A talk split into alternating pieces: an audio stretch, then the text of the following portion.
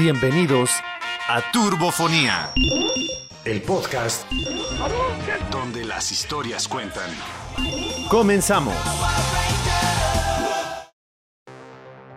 Amigos, amigas de Turbofonía, ben... nunca me había pasado esto. Bienvenidos. Te pongo nervioso. Es la, es la emoción del momento, hermano. Es la emoción del momento. Bienvenidos. Porque ustedes lo pidieron. Porque ustedes lo pidieron otra vez. Lo pidieron. Miguel, te prometo que estamos totalmente cuerdos y conscientes en la grabación de este programa. Solamente se me está trabando la lengua. Nuevo episodio, Turbofonía. Estamos de regreso. Porque por alguna razón, motivo o circunstancia, algunas personas después de haber publicado el episodio anterior dijeron, "Eh, ¿por qué no? Vamos a Esa escucharlos de persona nuevo". se nota que tiene muchas cosas de qué hablar. Esa persona que tiene. Se, nota que tiene el ego muy grande. No, no es cierto. Amigos, amigas de Turbofonía, bienvenidos a un episodio más de este su programa favorito del recuerdo, porque pues aquí todas las historias cuentan. Estamos reunidos. Ya estamos a un pasito de la siguiente edición de Turbo Bazar. Les recuerdo, próximo 25, 24-25 de septiembre vamos a estar en Poliforum León. Ahí vamos a estar reunidos. Espero no equivocarme en las fechas. Si me equivoqué en las fechas, ahorita va a aparecer un disclaimer diciendo, no, las verdaderas fechas son... Pero Estamos de regreso con un invitado muy especial. No sé si para ustedes especial, pero sí para mí sumamente especial porque ha sido. porque ha sido una persona que ha marcado mi infancia, que ha marcado mi adolescencia y que me ha, me ha marcado en mi vida adulta. No porque haya sido significativo ni que me haya dejado enseñanza, sino porque me han marcado los madrazos que me ha dado. Mi hermano Los Arturo. bolillazos. Exactamente, los bolillazos con bolillo duro. Hermano Arturo Mena, ¿cómo te encuentras? Pues muy bien, feliz este, nuevamente de encontrarme aquí en este espacio que es Turbofonía para poder compartir un poco de toda esta nostalgia que nos puede traer el hablar de la década, a lo mejor de los noventas, poco de los ochentas y ya después de los 2000 Sobreviví al eh, Y2K, entonces... Exactamente, aquí estamos. Aquí estamos. Aquí estamos Aquí después estamos. del Y2K. Aquí estamos reunidos y podemos grabar esto en una plataforma totalmente digital y esperemos que nuestra capturadora no se vaya a revelar a nosotros y nos vaya a atacar mientras estamos grabando. Hermano, la semana pasada ya platicamos un poquito acerca de tu infancia, platicamos un poquito de algunos eventos, sucesos importantes y relevantes como la lucha libre, como algunas películas, algunas caricaturas y algunos temas relevantes, pero a mí me gustaría, en México, nosotros somos de allá, para recordarlo, Ciudad de México, Naucalpan, Estado de México, vivían mis abuelitos, nosotros vivíamos por el toreo Cuatro Caminos, para que lo ubiquen, el Panteón Sanctorum, que es el que sale... en- Representativo en Cañitas. Sí, exactamente. Que, que justamente eh, en, en esta crisis de la mediana edad que tenemos también, porque han de saberlo, queridos amigos de Turbofonía, hemos empezado a hacer un poco de stand-up, ya tenemos un poco de tiempo. Y justamente yo comparto esta parte de mi vida en donde eh, vivíamos cerca del Toreo de Cuatro Caminos y de Metro Panteones, que pues tiene su nombre, debido a que hay varios panteones por ahí. Está el panteón español, está el panteón francés, está Santorum, está el panteón alemán y está la fábrica de jabones de Palmolive. Entonces, este, pues sí, sí hay, hay, hay grandes panteones ahí. Si no lo entendieron, no hay ningún problema. No se esfuercen. No busquen a la Segunda Guerra Mundial en, en Google. No busquen nada acerca de este personaje con el bigote chistoso que se lo copió a Chaplin. Hay una fábrica de botones. Eh, Miguel, te prometo. Es que nuevamente no se encuentra Miguel entre nosotros. Pero sí vamos a tener que eh, ver qué va a proceder con ese chiste, hermano. Sí, el, día empezaste. El día de hoy empezaste rapeando mucho con tu humor. Ah, sí. Sí. Tiene flow. Sí, tiene flow tu humor. Eh, el día de hoy estaba platicando con una persona a quien quiero mucho y le mando un saludo muy grande, muy afectuoso, acerca de la película de Ace Ventura. Ok. En este momento me hubiera gustado que tuviéramos el video, eh, que, hubiera video en turbofonía, porque me acuerdo muchísimo de la escena de Ace Ventura 2, en donde van este, conduciendo y Ace Ventura va haciendo... va moviéndose para todos lados y te imaginas que va en un todoterreno y no nada más va en la carretera y él va haciendo como si, movimientos. movimientos. como si estuviera este en un todoterreno. Y cuando está en un todoterreno él va como si nada. Él va como si nada. Sí.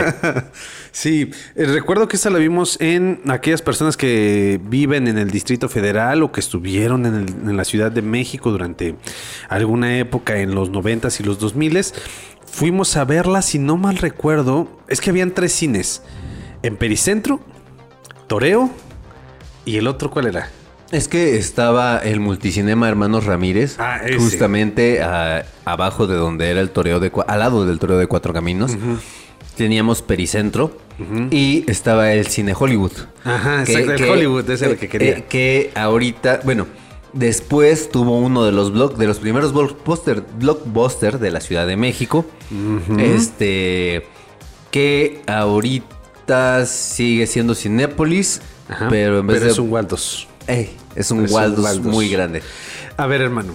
Precisamente para allá iba. Nosotros vimos, ah, fuimos a ver, si no me equivoco, Ace Ventura 2 en la sala de cine del, cine, del Multicinemas de los hermanos Ramírez, que es el de Toreo.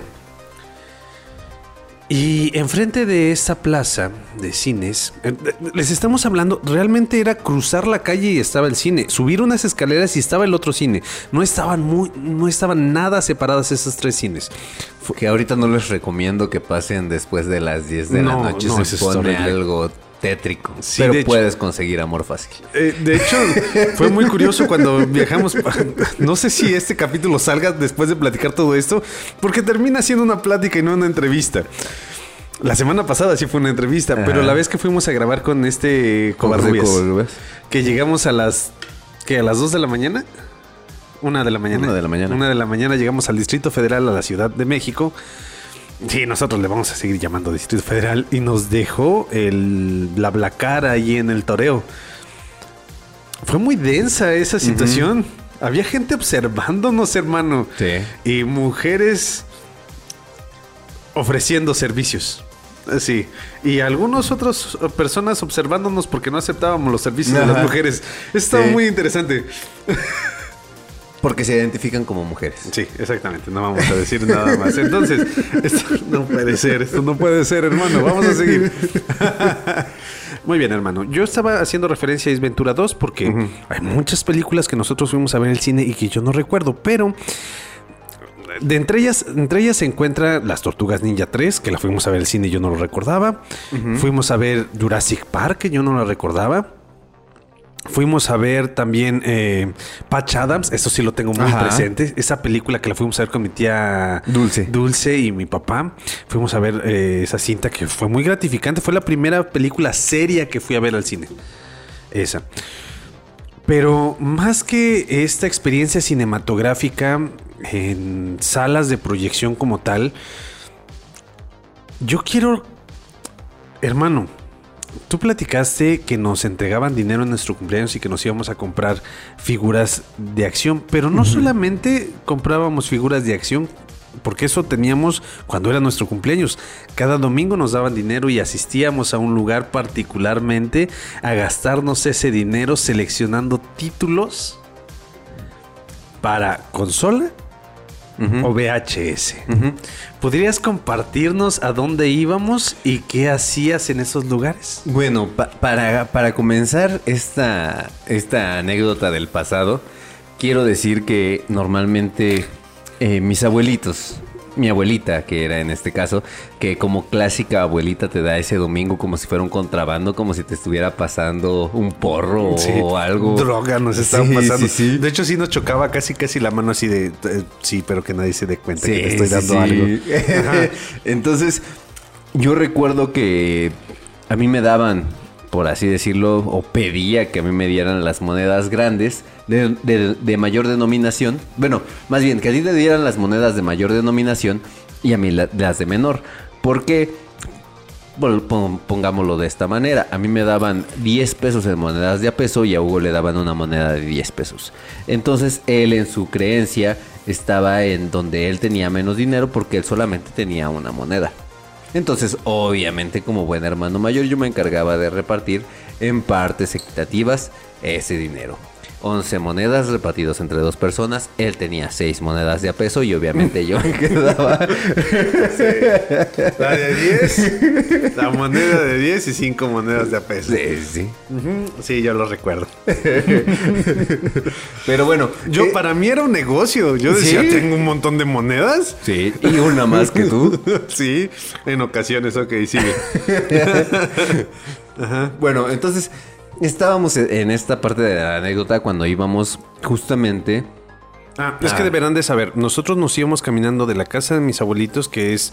Eh, ay, ya, ya ve, ah, este lugar. Naucalpan. Naucalpan, Estado de México, a donde nosotros vivimos, que era la Nueva Argentina.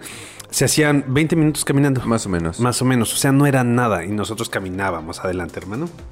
Que, que bueno, haciendo un pequeño paréntesis. Eh, sí es un buen tramo caminando. Sí. Sí, sí, o sea, nosotros, y de hecho yo he convivido con muchas personas y me dicen, güey, es que tú caminas como el diablo. Pues es que no tengo problemas por caminar, o sea... siempre hemos caminado. Siempre hemos caminado. Con mi papá y con mi mamá. Bueno, sí, no, teníamos un año, no caminábamos, tal vez al año un mes. Pero... la, mayor parte de nuestras experiencias en, en la Ciudad de México fueron caminando. O sea, y, eran trayectos largos. O sea, eh, caminábamos bastante y aquí en León, o sea, hemos caminado también. Este de repente, eh, por puro gusto de caminar. Llegamos a ir al Landscaping. al Cinépolis. Eh, digo, a personas que, viven en León, Guanajuato. De la glorieta del Hidalgo a Echeveste llegamos a ir caminando. Y no tenemos ningún problema. De, pues ahí está, de San Jerónimo, eh, el Cebetis. Estamos hablando de una distancia, no son tantos kilómetros, no es como para que digamos, nosotros caminábamos 40 kilómetros para llegar a la escuela, pero sí es una distancia considerable, una media hora, 40 minutos caminando, hemos llegado a aventarnos y no teníamos ningún reparo en hacerlo. Bueno, hermano, antes de pasar a esa anécdota con el domingo, porque para mí es relevante y creo que para nuestros podescuchas también puede ser muy relevante. Hay un evento. Cuando mi papá nos dejó que íbamos caminando a la casa de mis abuelitos. Nos dejó abandonados porque fue con alguien a un parque. ¿Recuerdas esa anécdota? Ah, sí. ¿Pudieras compartirla con nosotros? Ok, esa... Creo que yo siento que es un partiaguas de mi forma de ser. Este, porque eres una persona antes y una persona después. Sí. Eh, este, pero te marca porque ves la, la humanidad o la fragilidad de las personas y de cómo el, de que te den la mano o el que te brinden el apoyo puede cambiar muchísimo en ti. Y creo que eso ha forjado eh, en gran medida lo que soy ahora. Eh, no manches, desbloqueaste un recuerdo muy cabrón. Y, me llevaste, o sea, a, ese punto de que entiendo ahora muchas cosas de mi forma de ser, justamente por ese recuerdo. Eh, estábamos en un parque y justamente a lo lejos se veía la figura de una mujer que se veía en pena. Este. Y por ejemplo, eh, mil historias de terror eh, o cuentos o leyendas clásicas pudieran empezar con esa. Eh, esa. ese paralelismo o esa idea de que ves a una persona en, sumido en lo profundo de algún claro, de algún bosque o de, en este caso del parque y ves a alguien realmente sufriendo y llorando y te da miedo el, querer acercarte a, esa persona porque vaya a ser un, espanto, no una aparición. Y yo recuerdo muy bien y, tengo muy presente el ver eh, esa expresión de dolor, pero no solamente el dolor físico, sino ver cómo una persona estaba desmoronándose este, realmente ante una situación que, que, le pasó. Este, mm, les quiero relatar así brevemente, no sé qué tan explícito se puede ser en el contenido este, pero bueno, eh, vimos a una muchacha que había intentado quitarse la vida, que estaba intentando quitarse la vida. Y mi papá intentando consolarla, intentando este, darle ánimos, darle empujes, escuchándola. Creo que esa es la, esa es la parte medular de toda esta historia. Es el, el que mi papá le escuchara, el ver la empatía de mi padre y el de cómo a través de nada más sentirse escuchada, ella cambió. No sé qué fue de su vida, no sé qué pasó con ella, pero sé que cambió su decisión mínimo en ese momento mientras estábamos ahí. Y, y fue... La historia era desgarradora, la muchacha era foránea, no, no era de la Ciudad de México, había ido a buscar trabajo, llegó cerca de las instalaciones militares de ahí de que se encuentran cerca de Nonocalpan, relata una historia realmente muy trágica en donde ella sufre muchísimo, o sea, sufre parte de, abuso de personas que en algún momento le, le, brindaron o le ella creía que le iban a brindar apoyo y pues ella decide terminar con su vida ahí en esa banca de ese parque. Y y te digo, no sé qué habrá sido de ella, no sé qué habrá sido de su historia, pero quiero pensar que a través de las palabras de mi papá pudo, pudo cambiar, pudo a lo mejor hacer alguna otra cosa más de su vida. Era y después llegó el apoyo, después llegó la ayuda, eso es muy importante. Eh, ese relato que estás contando, hermano, es un relato que a mí me... Igual estaba olvidado hasta que empecé a escribir un capítulo de una historia y, y apareció como de hecho necesario para, para lo que estaba yo redactando. Pero a mí me resultó muy curioso. Salud, hermano. Sabes que iba a estornudar. Sí, sí claro que sí. Eh, es un evento, creo que sí fue un parteaguas para los dos. De distintas maneras.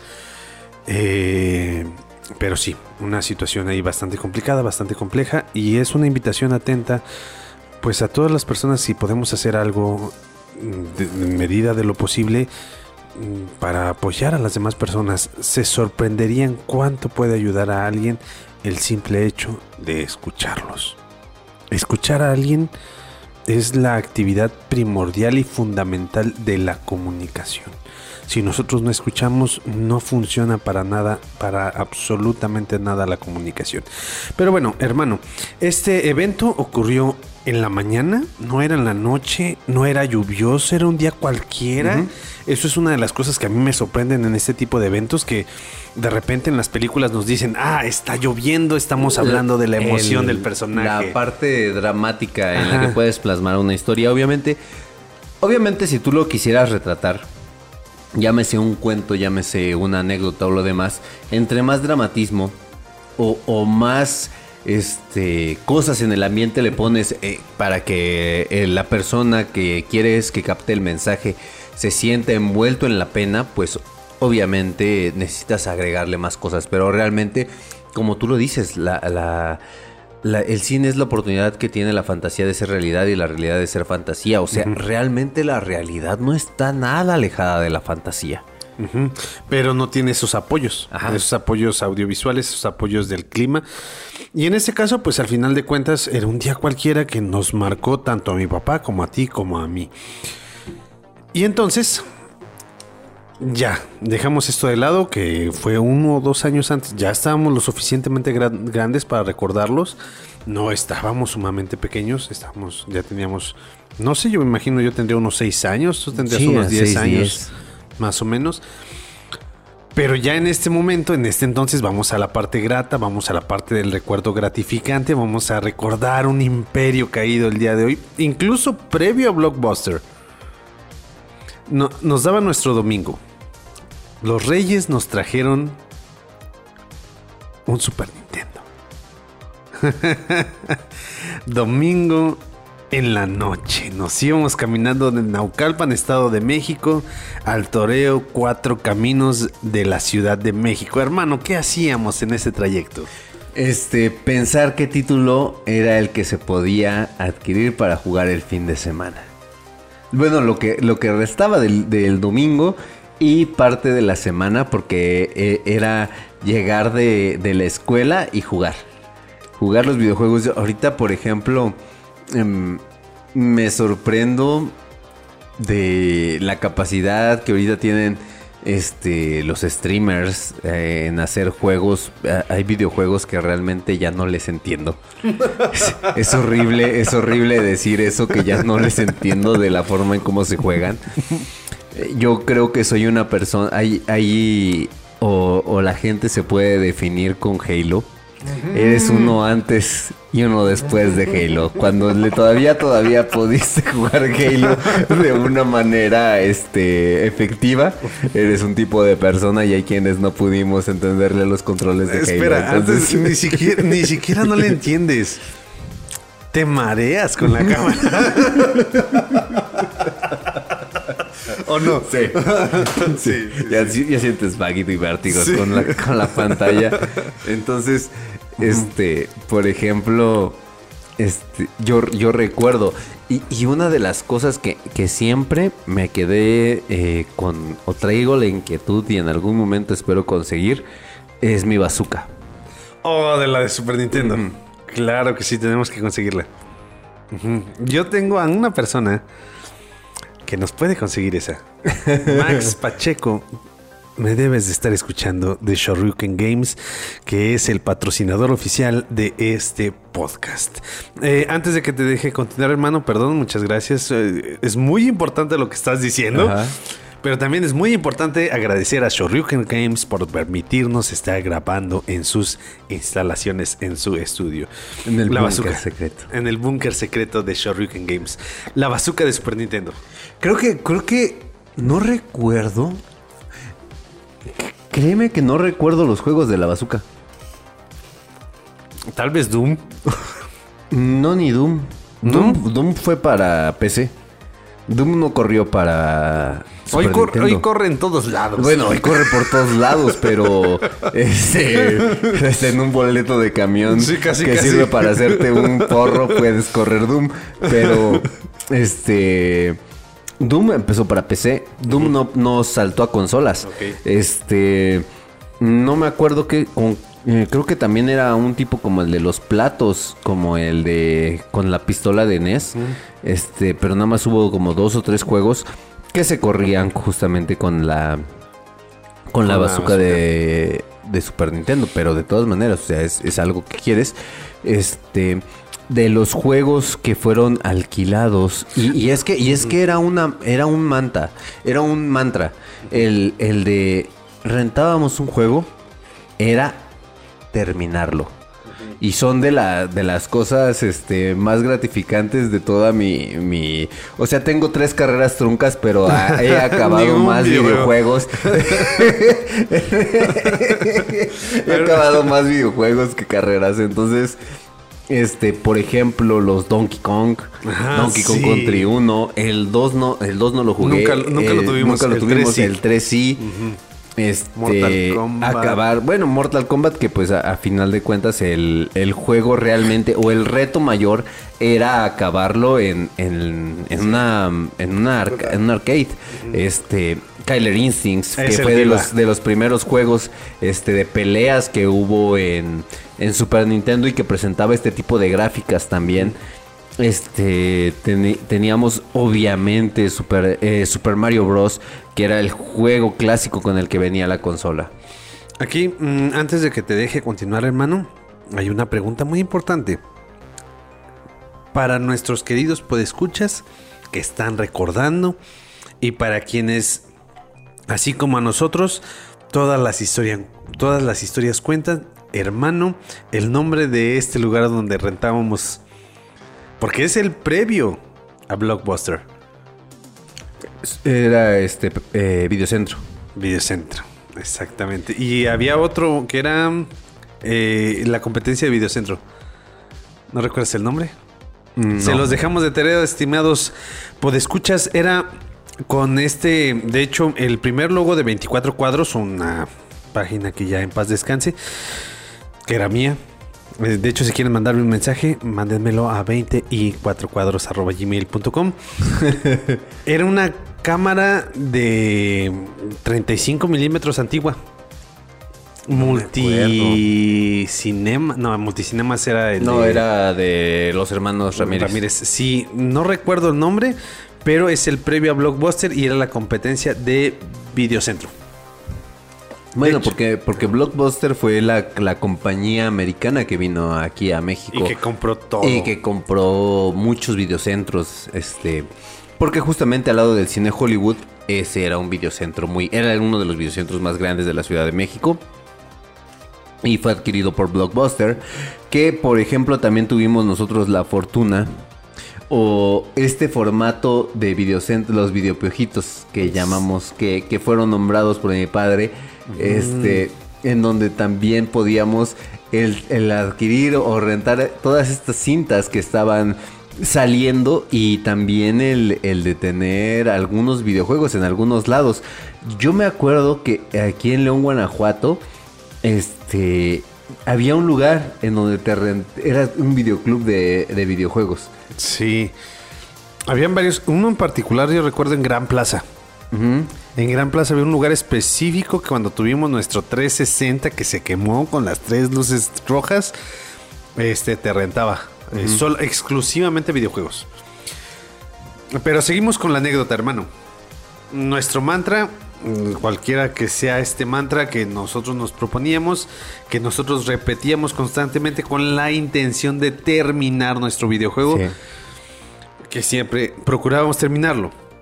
Pero bueno, eh, creo que nuestra generación, no lo sé, a reserva de lo que digan nuestros estimados podescuchas, éramos una generación que amábamos el Día de Reyes. Sí. El Día de Reyes era muy importante y a nosotros nos trajeron nuestro Super Nintendo. Ya después descubrí una serie de historias que tienen que ver con mi mamá y mi papá, que este creo que mi mamá fue la que terminó comprando el Super Nintendo, Sí. pero recuerdo que nos trajeron un videojuego que yo nunca le entendí de unas carreras de rock and roll. Ah, no, ma, era la, era la onda ese videojuego. Antes de proceder, esta, esta pregunta yo la estoy eh, formulando Rock and Roll and Rise. con la finalidad de que mi hermano se queje de mí y todas los podescuchas que están escuchándonos en estos momentos se puedan quejar de sus hermanos con respecto a cualquier cosa del entretenimiento que pudieron haber tenido, pero que tuvieron que interrumpir por un hermano. hermano, Rock and Roll and Race. Videojuego con una música hermosa. Sí, fue, fue mi primer acercamiento con canciones del Deal Purple, este, Steve Wolf, eh, el Born to be Wild, o sea, sonando durante las carreras. Fue épico, fue épico. Era, eh, creo que, que, no sé, es, tenías que ir tuneando tú tu, tu camioneta con nuevos aditamentos, nuevas armas para ir corriendo diferentes carreras. Y después conforme ibas avanzando, pues obviamente ya tus- tu camioneta anterior ya, ya no te servía, tenías que adquirir un nuevo modelo que fuera para la siguiente fase que era más pantanosa o cosas así. No, esa, esa, ese videojuego era... fue épico. Yo tengo algo que reclamar. Nuestro Super Nintendo no traía el Super Mario Bros. Sí, No. sí lo tenía. No, hermano, lo conseguimos por. Creo que mi comadre, mi comadre, la comadre de mi mamá, este, mis, eh, los Ah, hijos de mi madrina, cierto. ellos nos los prestaron, o por parte de Nancy, la esposa de mi hermano, en paz descanse. Sí, sí. Este, pero nosotros, eh, ese y el de Julio César Chávez 2. Ah, no, y el uno, uno. El uno. Ajá. Muy bien. ¡Eh, pégame! ¡Pégame! Sí, Muy bien.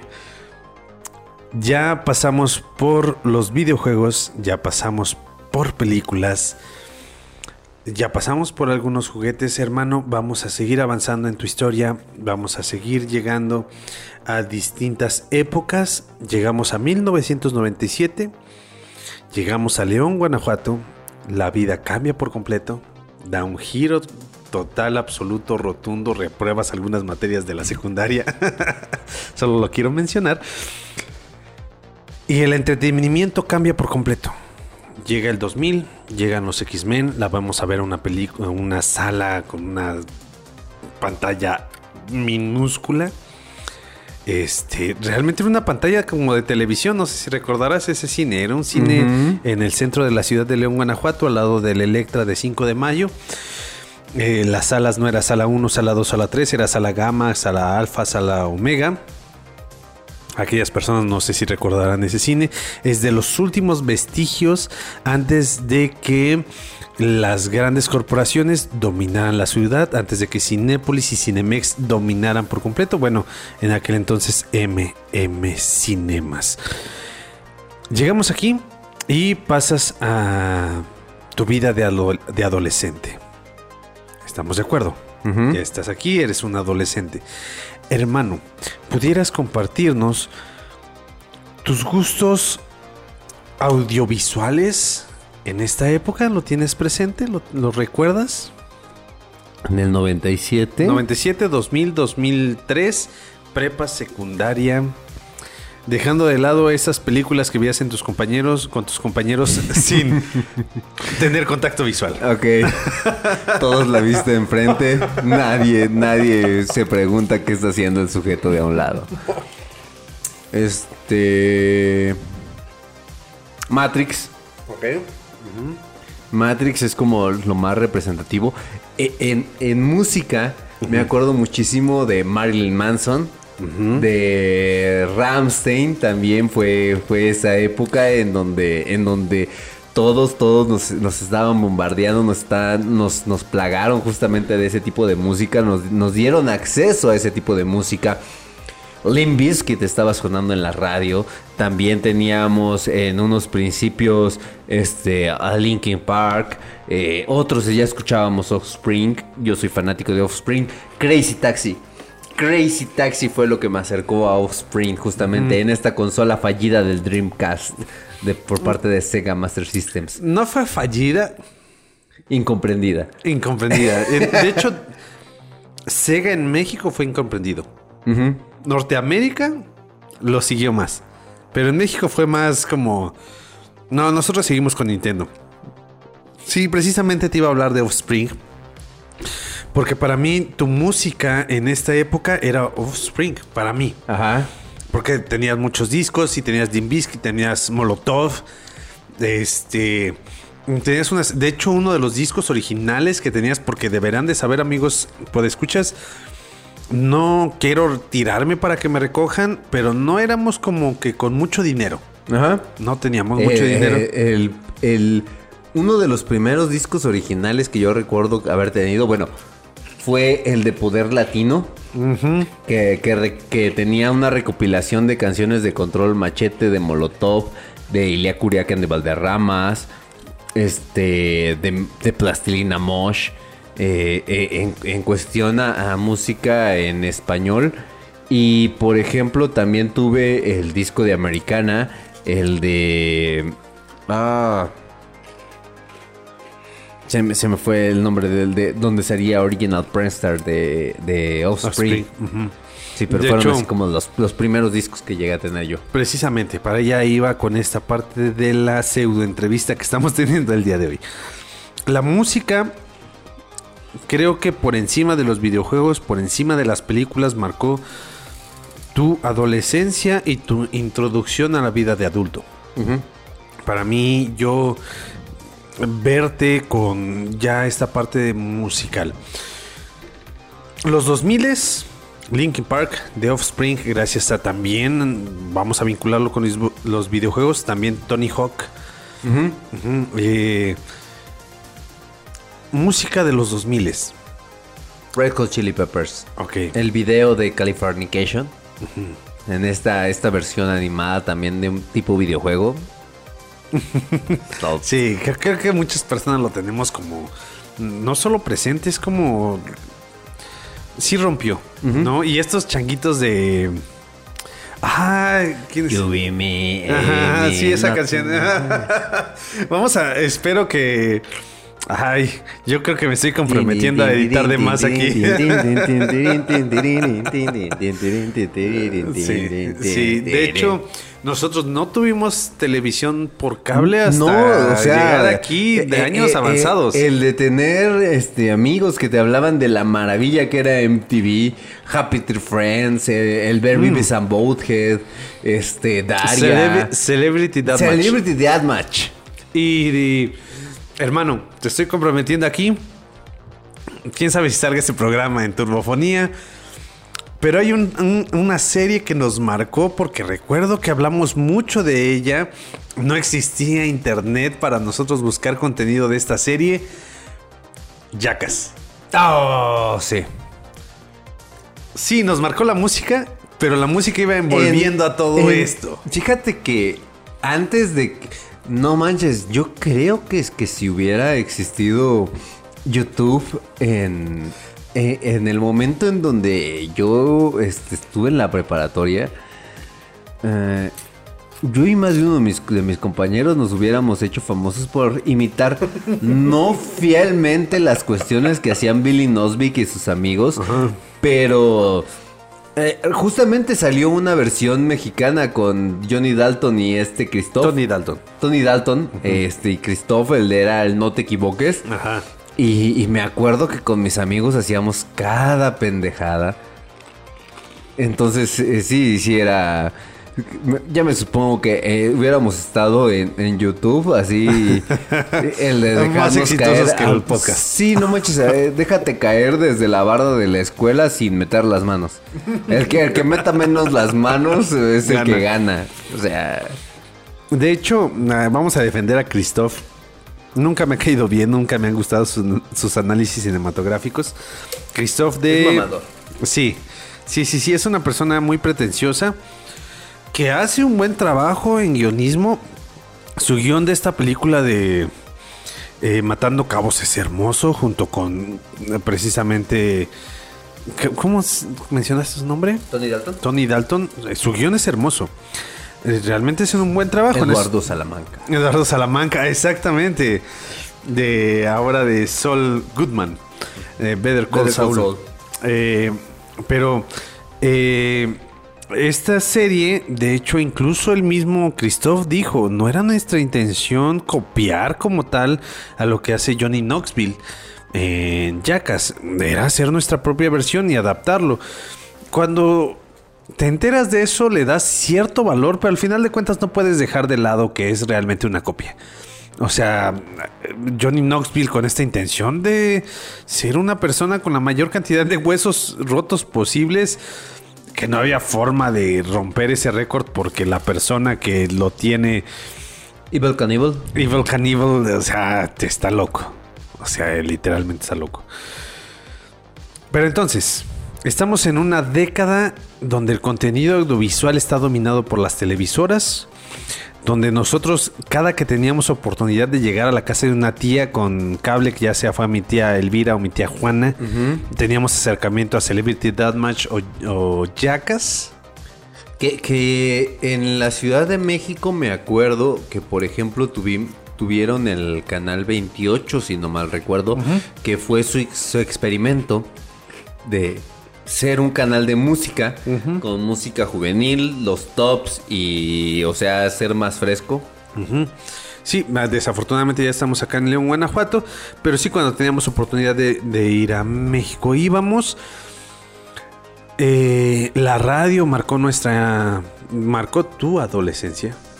En la radio tuviste tu adolescencia y tuvimos un pase bastante superficial por esta parte de... La mano peluda.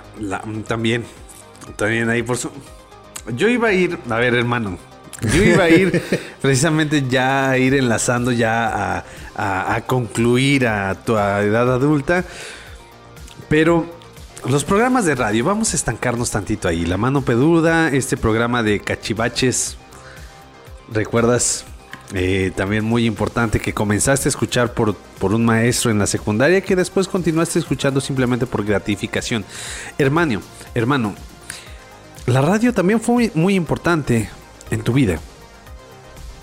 Algo que nos puedas compartir acerca de, del contenido escuchado en radio. Ok, yo por ejemplo me acuerdo muchísimo en el caso de aquí de la ciudad de León, Guanajuato, el escuchar el lado oscuro este, en, éxtasis, eh, en el 101.5 de tu radio, aquí en la ciudad de León, Guanajuato. Ay, ¿cómo se llama este locutor? Se me fue su nombre, lo tenía ahorita, lo estaba, lo estaba pensando, pero justamente era el, que conducía el lado oscuro. Y también tenía una sección en un programa de 7 a 8 de la noche que era pura música en inglés, que era puro rock. Este, me gustaba muchísimo escucharlo. ¿Ocho no va? Bocho Novoa. Ajá. Ajá. Sí, Bocho al aire. Exactamente. Exactamente, con Bocho Novoa. Este, escuchar radioactivo. El, el este, ya, ya eh, eh, fueron, los primeros acercamientos que, tuvimos con Olayo Rubio, pero ya fue esto a través de los podcasts. Justamente el de escuchar a, eh, las historias de la chica cool con Dechi, este, el, robot políticamente correcto y todo esto. Este.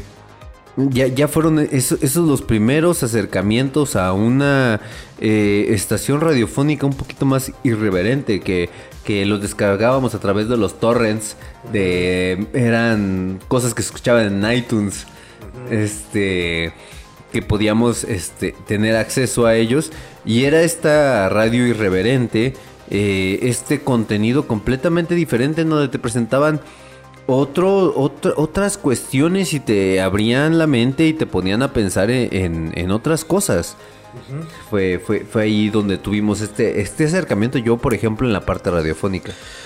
La radio, yo recuerdo que estábamos aquí, para mí la radio en aquel entonces no era tan, tan relevante, hasta el 2007 que conocí yo radioactivo, en 2007 ya había fallecido radioactivo porque fallece en 2003.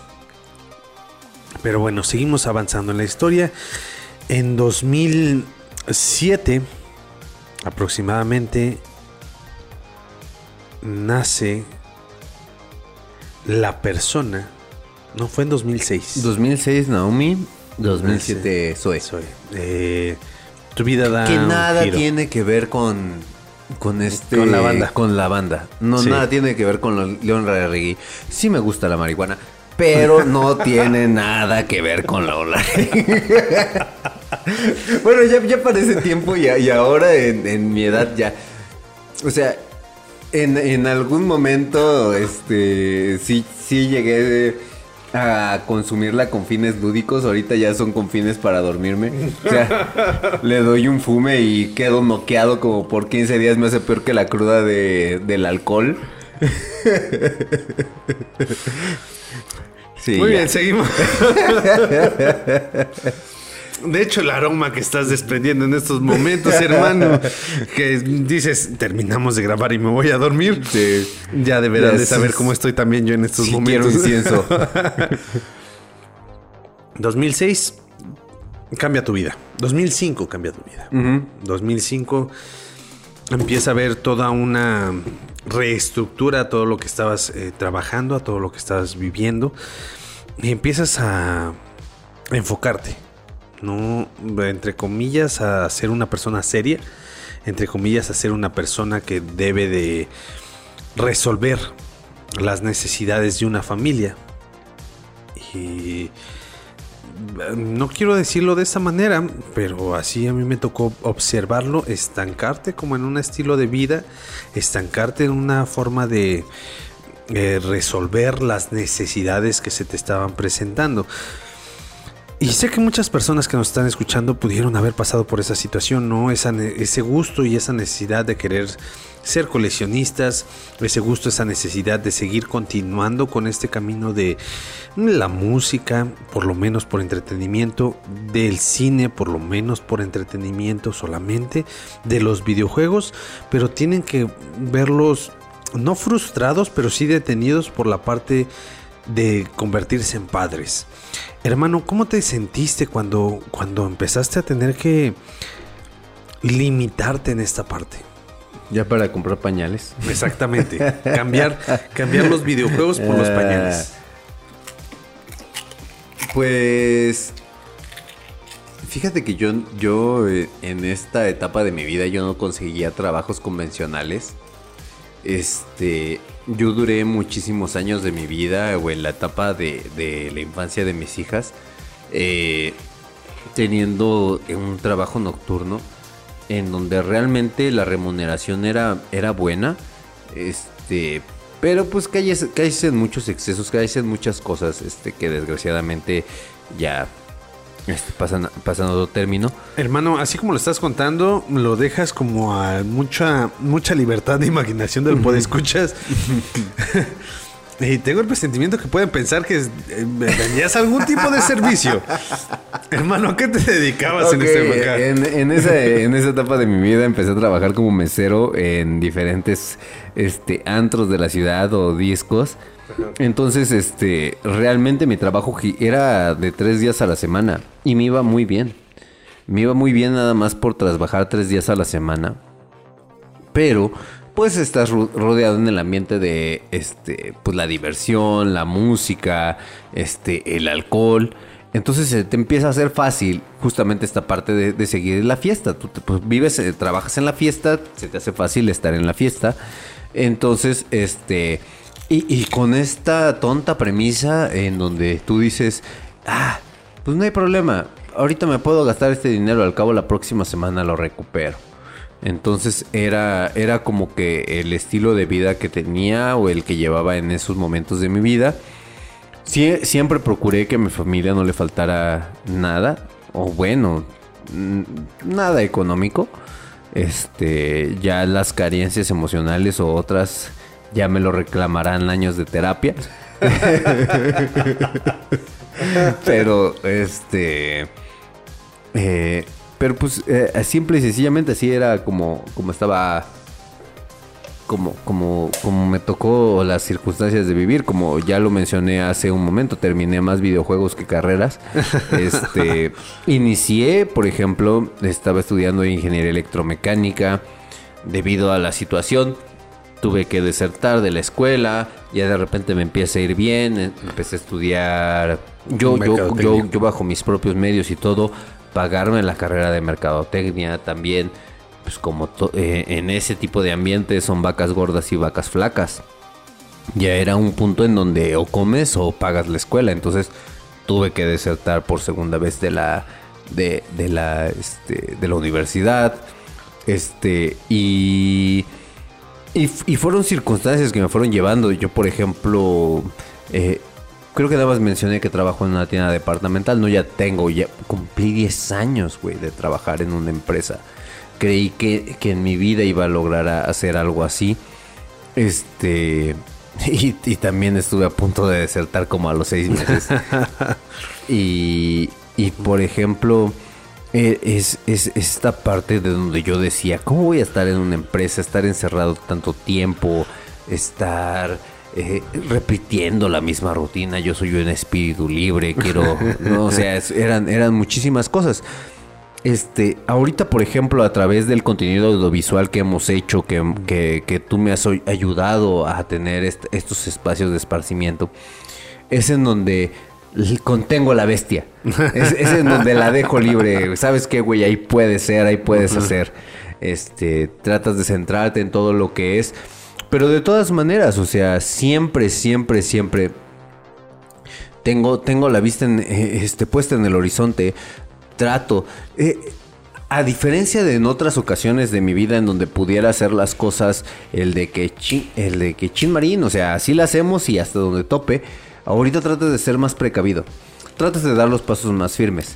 Pero eh, obviamente sabes que, que, que tienes que hacer, que tienes que buscar, que tienes capacidades para hacer más cosas.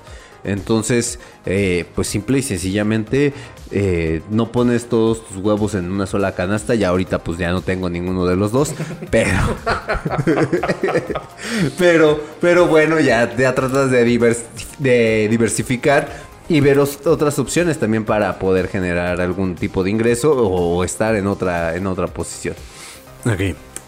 Eh, grandes lecciones de vida, grandes aprendizajes. Gracias por grandes declaraciones vasectonómicas. Esa palabra casi no existe. Eh, me encanta que tú disimulas más el hecho de comer la botana que estamos comiendo. Yo estoy descaradamente tragando mientras te estoy escuchando, hermano. Llegamos a la recta final y casi casi llegamos al día de hoy. Today. Today, A mí me ha tocado ver Welcome cómo... Esparta. Eh, ah, sí, bienvenido a Esparta. No sé por qué estamos en Esparta en estos momentos. Tal vez la botana que estamos haciendo. a mí me tocó ver tu evolución eh, por cuestiones muy particulares. El último momento que recuerdo de nosotros como hermanos, eh, muy unidos, bueno, no sumamente unidos, sino como ese último eh, chispazo de la hermandad que tuvimos cuando estábamos en el Distrito Federal, porque en el Distrito Federal era brutal la hermandad que teníamos. Pero ese último chispazo antes de este último año fue eh, la saga de Hades de los Caballeros del Zodiaco. Cuando la encontramos en la línea de fuego aquí en León, Guanajuato, y no descansamos hasta que la terminamos de ver, empezando a ver como a las 11 de la noche. O sea, nos aventamos 13 capítulos de 20 minutos a partir de las 11 de la noche antes de que existiera Netflix. Maratoneamos y a partir de ahí la vida fue muy diferente, empezamos a tomar rumbos muy distintos. Y entonces vi distintas eh, desplantes en tu forma de ser. Este podcast eh, tiene la intención de recordar, pero también tiene la intención de que nosotros nos vayamos en un paseo de las colecciones. A mí me tocó ver tus colecciones de peluches. Y después desaparecieron por completo tus colecciones para entregarte a una vida en la cual... En mi colección de pañales. En tu colección de pañales, exactamente. Pero de repente vi que adquiriste una serie de figuras y que volviste. Y que empiezas a recuperar como esa identidad que en algún momento se encontró perdida. Y que muchas personas creo que hemos o han tenido a lo largo de su vida, ¿no? A sus 40 años, 35 años, 45 años, 50 años, 30 años, la edad que sea que de repente se pierden por distintas razones. En tu caso fue por el hecho de convertirte en padre de familia. Y de repente vuelves a aparecer, te reencuentras con una serie de procesos, no una serie de procesos, un proceso en particular que tiene la ayuda de una persona profesional y que te lleva de la mano a este aprendizaje y a este proceso de cambio.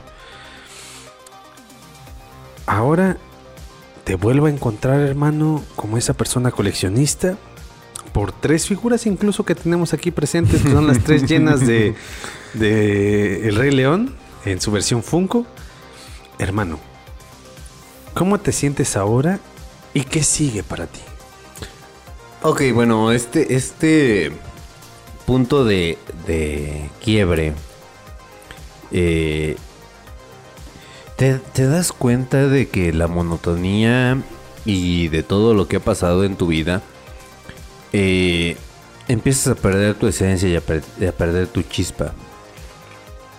No culpas a las personas por las formas o las cuestiones en las que pasaron. Las cosas, simple y sencillamente, eh, cuando tú no eres feliz, pues no puedes hacer feliz a otra persona.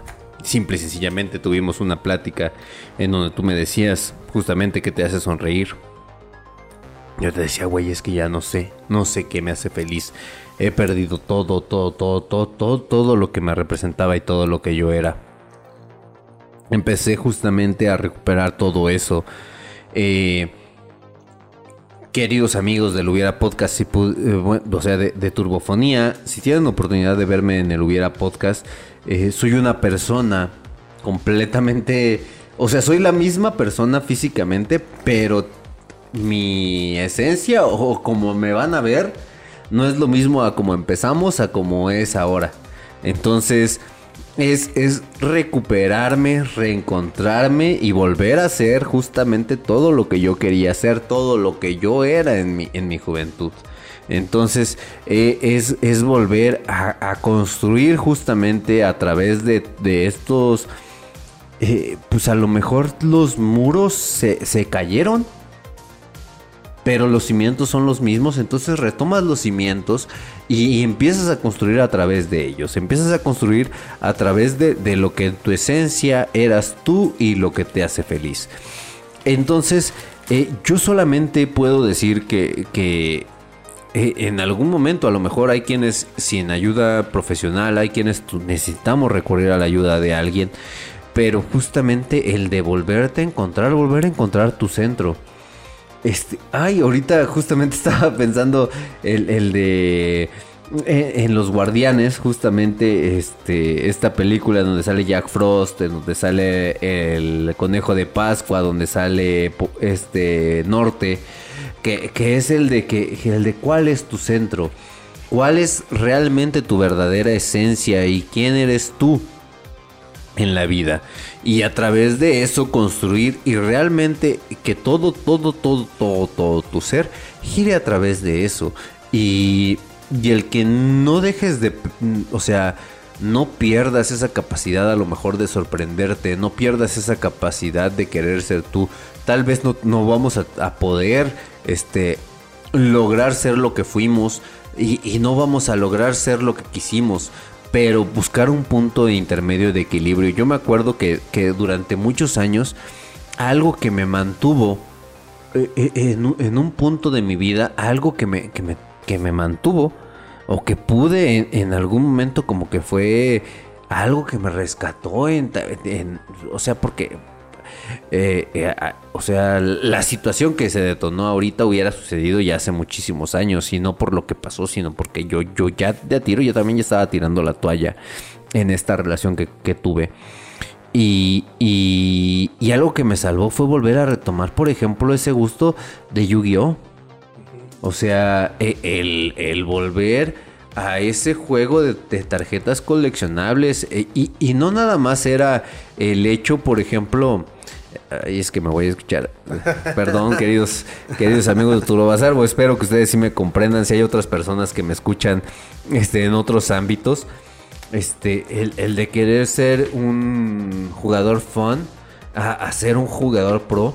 Y era eso, o sea, yo quería ser, yo estar en el, en el top, yo estar en el, en el elite, aunque no tuviera las cartas pro, pero ya con los conocimientos bases y todo, todo el conocimiento del ruling del juego, con lo poco que tenías, tratar de hacerlo más.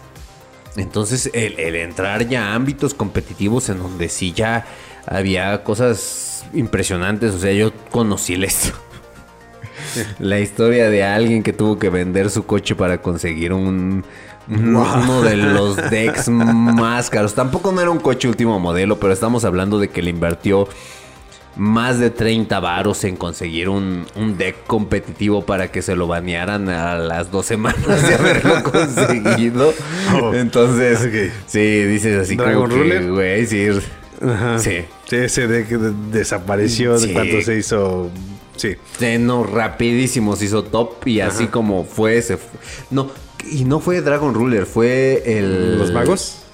No, el de el dragón oscuro, del Dark Armed, Dark Armed Dragon. Ok, ajá. Que, eran con las plagas, que eran, o sea, era un deck. Que en su principio fue de los primeros que fue muy roto y que también, o sea, fue carísimo. Y dices, pues bueno. Ya, esas sensaciones en donde empezabas a entrar a los primeros torneos de la Liga Pegaso. Este. El, el entrar a los torneos de Turbo El, de morirte de envidia cuando todos, todos entraban al torneo con el mismo sobre pedorro y alguien le salía la Ultimate Rare.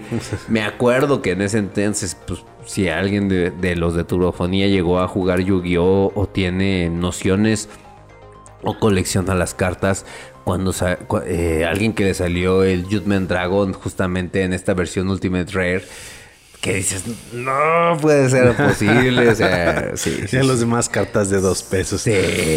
Este es un tema que incluso vale la pena y mereciese, no sé por qué en ningún momento lo abordé.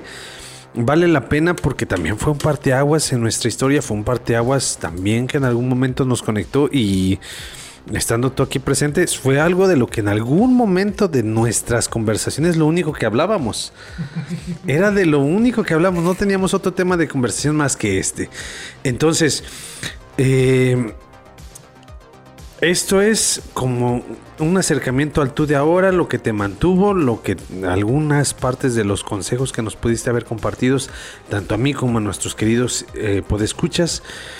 ¿Qué sigue para ti, hermano? ¿Cuál es el futuro? ¿Qué, ¿Hacia dónde vas? ¿Qué quieres? Ya para ir terminando, porque ya estamos en los últimos minutos. Ok, este... Pues esta industria audiovisual... Ah, fíjate que, eh, así queridos podescuchas, eh, en algún momento la, la apuesta del Hubiera Podcast justamente fue el hecho de, también leer una entrevista de José Antonio Badía y de este Eduardo Espinosa en donde justamente a través de su pasión lograron crear toda una industria. Entonces realmente esa es la, la idea que yo tengo o que le apuesto al podcast o al contenido audiovisual. Tal vez no somos los más graciosos, tal vez no somos los más conocedores, pero lo intentamos, lo hacemos realmente a través de nuestra pasión y de nuestro gusto por el cine. En el caso del Hubiera Podcast, hay, hay otros proyectos que han salido, que tenemos en mente y todo eso. Y realmente yo pienso que, que apostarle a esta parte del contenido audiovisual, de que nosotros tenemos o que quieres creer que, o sea, o crees que tienes algo que, que decir y que puede ser representativo para algún otro grupo de personas el otro día estábamos hablando con, mis hijas de, de por ejemplo, eh, mis hijas tienen ya 16 y, y Ari va a cumplir 15 años. De que cuáles van a ser los, los insultos de tus padres, eh, de tus insultos cuando seas mayor. Y ya va, a ser el de que justamente tu papá grababa TikToks y el tuyo tenía un podcast. Y, y justamente va a ser es, es eso, la, la, idea de que ya... El tuyo grababa un podcast con 100 seguidores. sí. ah, pero, pero el, el, video de... Y tu mamá tiene, también tiene más de 5 mil vistas en YouTube. Entonces, este... Eh, el, el, justamente el, el, apostarle a todo lo que es este contenido audiovisual, yo pienso que, que es, es el de el de que tienes un mensaje y, no si, si no se llega a replicar ante más personas, pero... Perdón, es también una válvula de escape. Es, es algo, es alguna otra forma en que tú tienes de expresarte. Que tú tienes, que tú ya tienes la opción o tienes la forma de poder decirle al mundo, güey, aquí estoy. Y esta es mi forma en la que pienso. Y, si te gusta, adelante. Y si no, simple y sencillamente es porque no me puedo parar en armas y decir así es como yo estoy pensando en este momento, ¿no? Y hacer a lo mejor una revolución o hacer un cambio. me preocupa que hayas querido levantarte en armas en estos momentos, hermano. Pero ya, se termina el programa. Mm, tal vez la conclusión eh, pudo haber quedado un tanto suspendida. Vale la pena poder por ahí llegar a dar continuidad porque a diferencia de, las, de los invitados que habían tenido presencia aquí en, el, en Turbofonía, pues son invitados que tienen una... ¿Eh? Soy el único invitado que no cobra. Eres el único invitado que no cobra. No le digas eso a Miguel porque sí hizo un depósito por ahí. no, no es cierto. Eh, además de esa situación, eh, pues no te dedicas hasta el momento, no eres una persona que te dediques y que comas. Que, sea directamente de acerca de esta de esto que, estamos haciendo en este momento. Exactamente.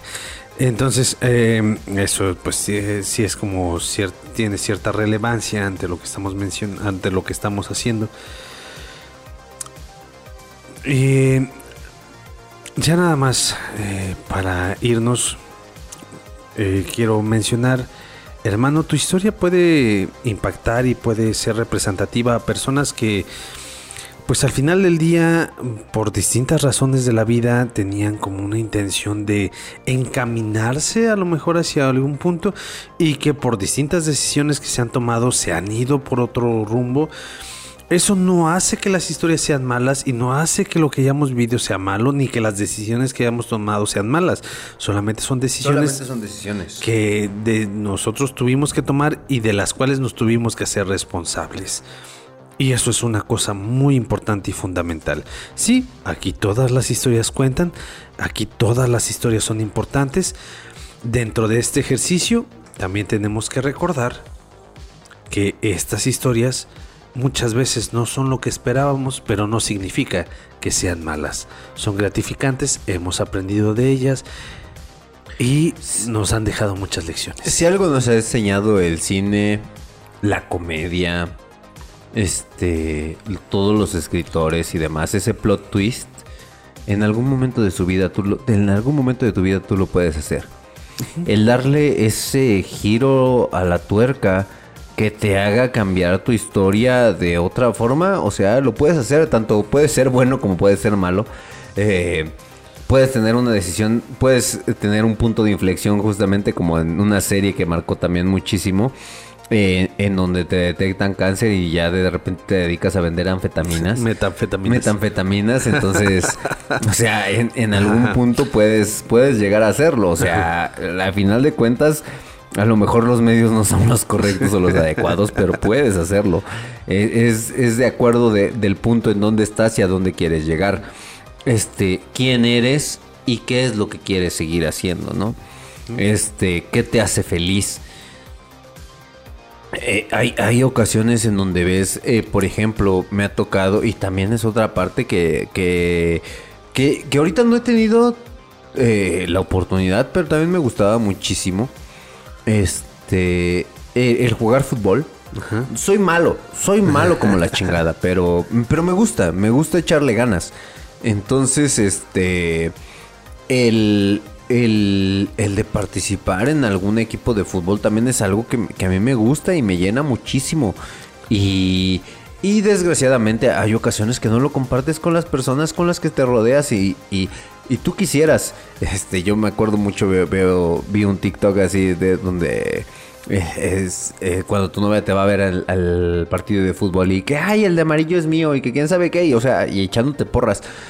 Es algo que me hubiera gustado, nunca lo tuve, pero pues digo, pues bueno, en, en algún momento me gustaría llegar a tenerlo, ¿no? Pues a final de cuentas es también una parte muy importante de mí. Y también es eso, que en algún momento, eh, pues, una de dos, ni nosotros somos adivinos, entonces siempre tiene que haber comunicación en las dos partes. No eres un adivino. Si tú tienes alguna necesidad específica, háztela saber a tu, a tu pareja y ya sabrás si él tiene la posibilidad de querer compartirla contigo o no.